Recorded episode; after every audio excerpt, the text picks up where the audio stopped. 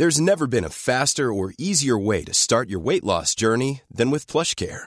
PlushCare accepts most insurance plans and gives you online access to board-certified physicians who can prescribe FDA-approved weight loss medications like Wigovi and Zepbound for those who qualify. Take charge of your health and speak with a board-certified physician about a weight loss plan that's right for you. Get started today at plushcare.com slash weight loss. That's plushcare.com slash weight loss. plushcare.com slash weight loss. Economía pesada.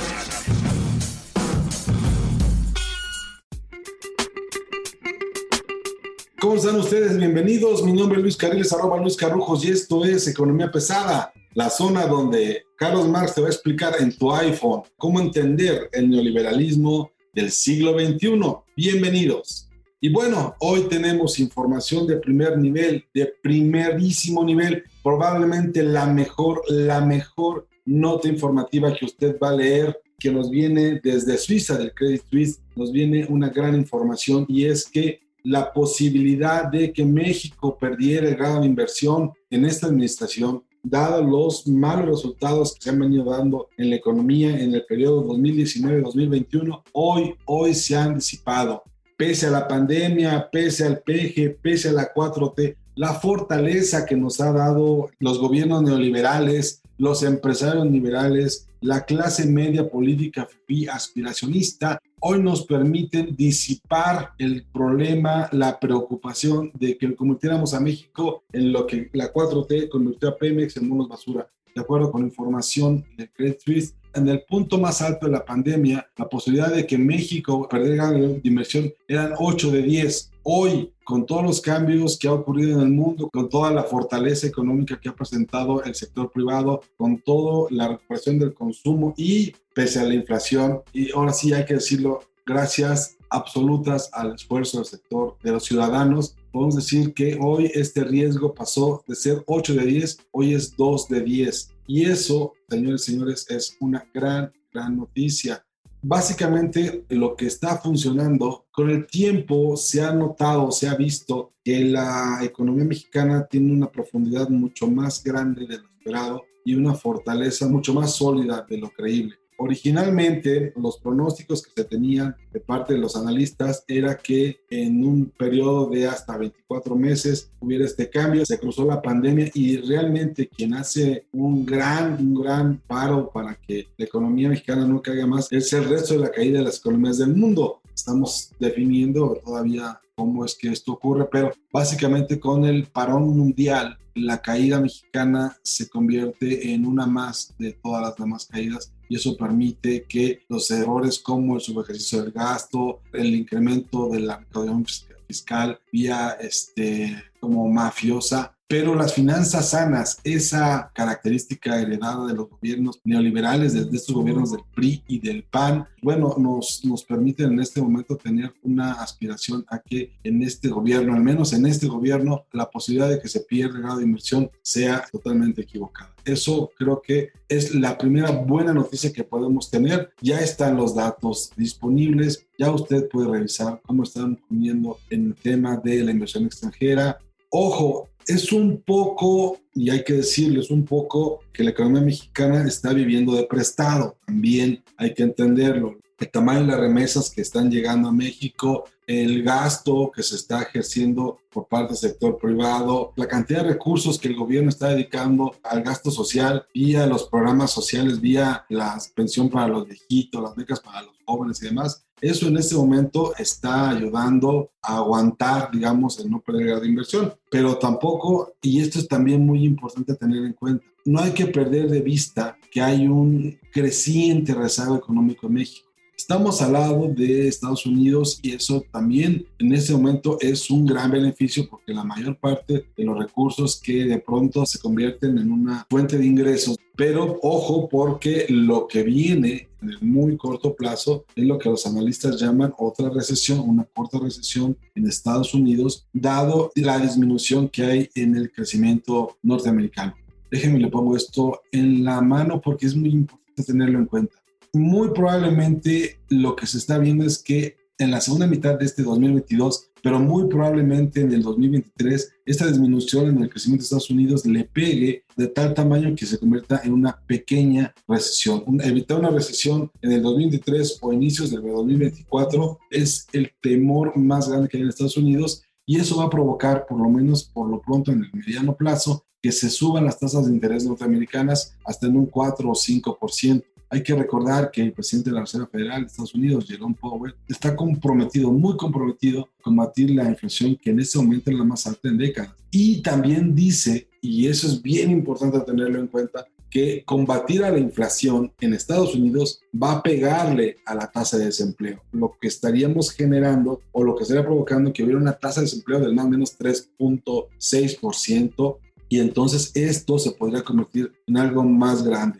Si se logra incrementar las tasas de interés más allá de lo que se esperaba, es muy, muy difícil que no ocurra una recesión porque lo que estaría haciendo caso sería posponerla hacia adelante. La fortaleza financiera que en este momento tiene Estados Unidos, tanto en sus empresas como en los ciudadanos que se endeudaron en, los últimos cinco años, están ayudándole a que su economía no se ralentice demasiado rápido, pero sí, ya se está notando el deterioro, sobre todo en el sector exportador norteamericano. ¿no? Entonces sería muy importante entender que una recesión en Estados Unidos, por pequeña y corta que sea, le va a pegar a México durísimo por las políticas públicas que se han implementado. Ojo, no estamos diciendo que el gobierno de México esté haciendo unas políticas públicas pésimas, ¿no? Y que se esté equivocando en muchas cosas. Lo que estamos diciendo es que muchas de estas medidas que han sido tomadas y que hoy le permiten, por ejemplo, mantener finanzas públicas relativamente sanas,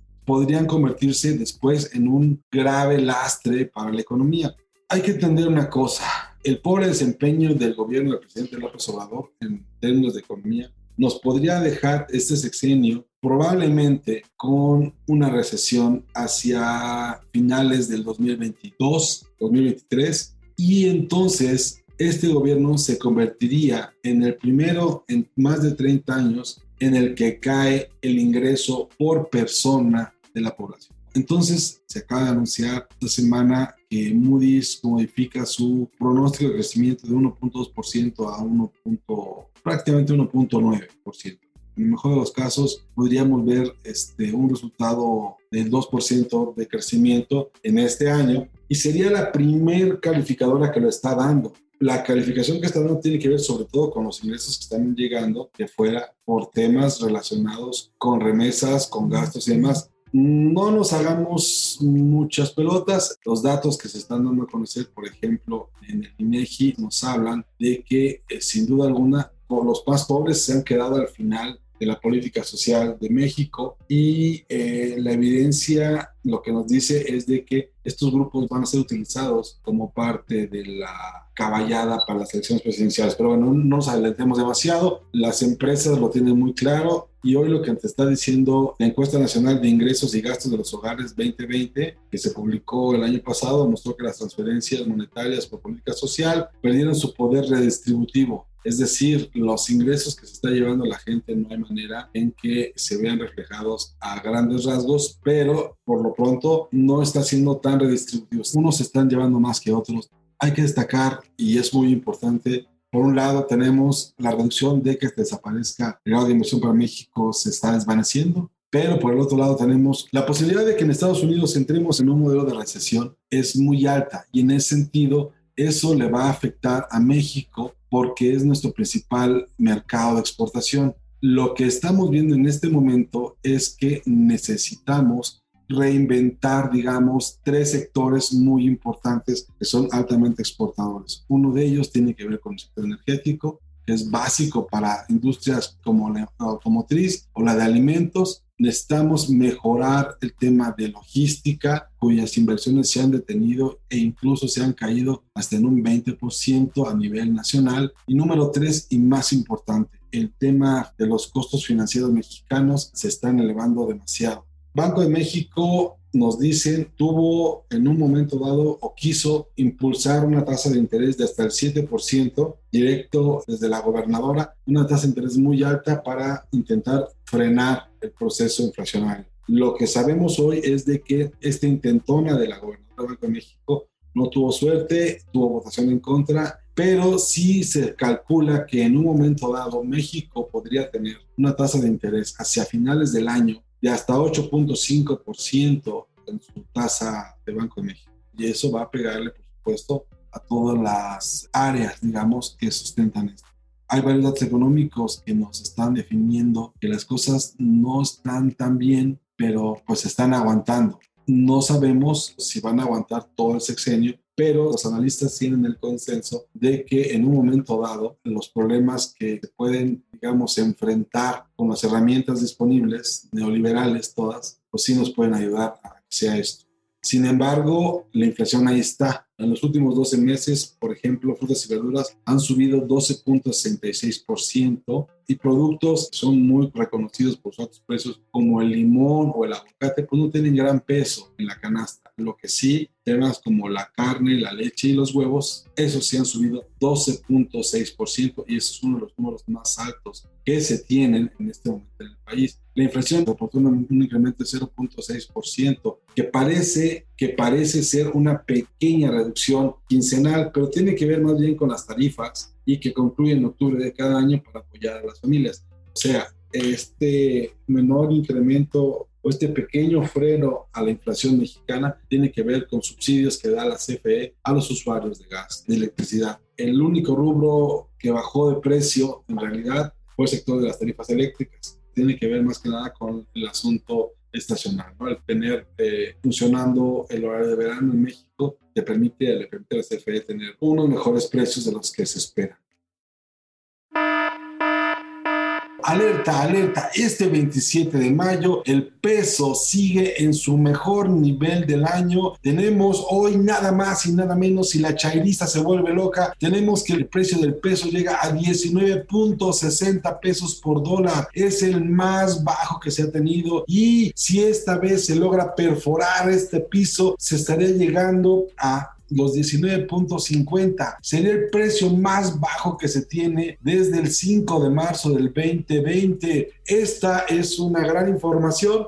No, señores señores, esta no es una gran información. Déjenme le platico porque los chinos están vueltos locos diciendo que México, que Andrés Manuel, que la 4T. No, no, no, no, no, señores señores. Ahí les va. Resulta que en este momento México tiene un gran nivel de exportaciones de mercancías. Estamos llegando a los 494.225 millones de dólares de exportaciones de mercancías. En temas de inversión extranjera directa, tenemos 32.338 millones de dólares. Tenemos ingresos secundarios, principalmente remesas, principalmente remesas dinero que le están regalando los mexicanos de Estados Unidos por 51 mil 51 millones de dólares. Y tenemos por venta de servicios al extranjero 27.257 millones de dólares. Para que usted lo entienda, la suma de la inversión extranjera directa más las exportaciones de servicios dan poco más de 9 mil millones de dólares más que el dinero que llega vía remesas. Este año, el gran nivel de precio del peso frente al dólar tiene que ver con un crecimiento en las exportaciones del 17%, más o menos. Estamos llegando ya a niveles mínimos del año y eso nos pone, digamos, en una posición donde la fortaleza de las exportaciones es la vulnerabilidad del mercado interno. Ojo, este gran nivel de exportaciones mexicanas se deben al crecimiento de Estados Unidos, no al crecimiento de México, que sigue teniendo, como le hemos mencionado, una posibilidad muy baja de crecer más allá del 1.5%. Solamente Moody's ha dicho que podríamos crecer 1.9% y aún así serían niveles muy por debajo de los que se han tenido en los últimos 30 años. No podemos hablar de un peso fuerte, es muy importante, no se endeuda en dólares, no se puede hablar de un peso fuerte porque hay un asunto aquí muy grave la volatilidad en el mercado de monedas es muy alta. El tipo de cambio está fuera del nivel de equilibrio y la bajada en este momento es temporal, literalmente. Es dinero que llega por remesas y por dinero que se hace por la venta de productos a Estados Unidos. Tenga usted mucho cuidado con los dólares. Estamos sí en el nivel más bajo, sí se puede tener un 19.50 que sería el precio más bajo desde el marzo de 2020, pero tiene que ver con dinero regalado a Estados Unidos, las remesas y tiene que ver con las exportaciones mexicanas que crecieron 17%. En fin, ese es más o menos el panorama que se está poniendo, se está poniendo un poco difícil y lo que tenemos nosotros todavía en este momento muy claro es una sola buena noticia en medio de un horrendo mar económico. Y usted que quiere entender a Carlos Marx en su iPhone, no se deje de preocupar. Nos puede encontrar en todas las plataformas. Estamos en Apple Podcast, Deezer, Spotify, Google Podcast, Amazon Music y por supuesto en Acas. En fin, esta es Economía Pesada. Muchas gracias. agradecemos. Búsquenos, suscríbase. Aquí andamos.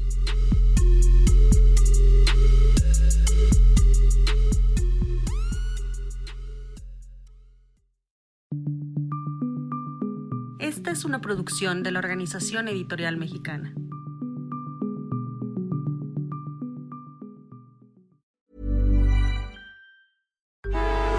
Traffic jams, tailgating, pileups. Ugh, the joys of driving. How could it get worse? The federal government wants to have a say in what you drive. That's right. The Biden administration's EPA is pushing mandates that would ban two out of every three vehicles on the road today. Don't let Washington become your backseat driver. Protect the freedom of driving your way. Visit EnergyCitizens.org. Paid for by the American Petroleum Institute.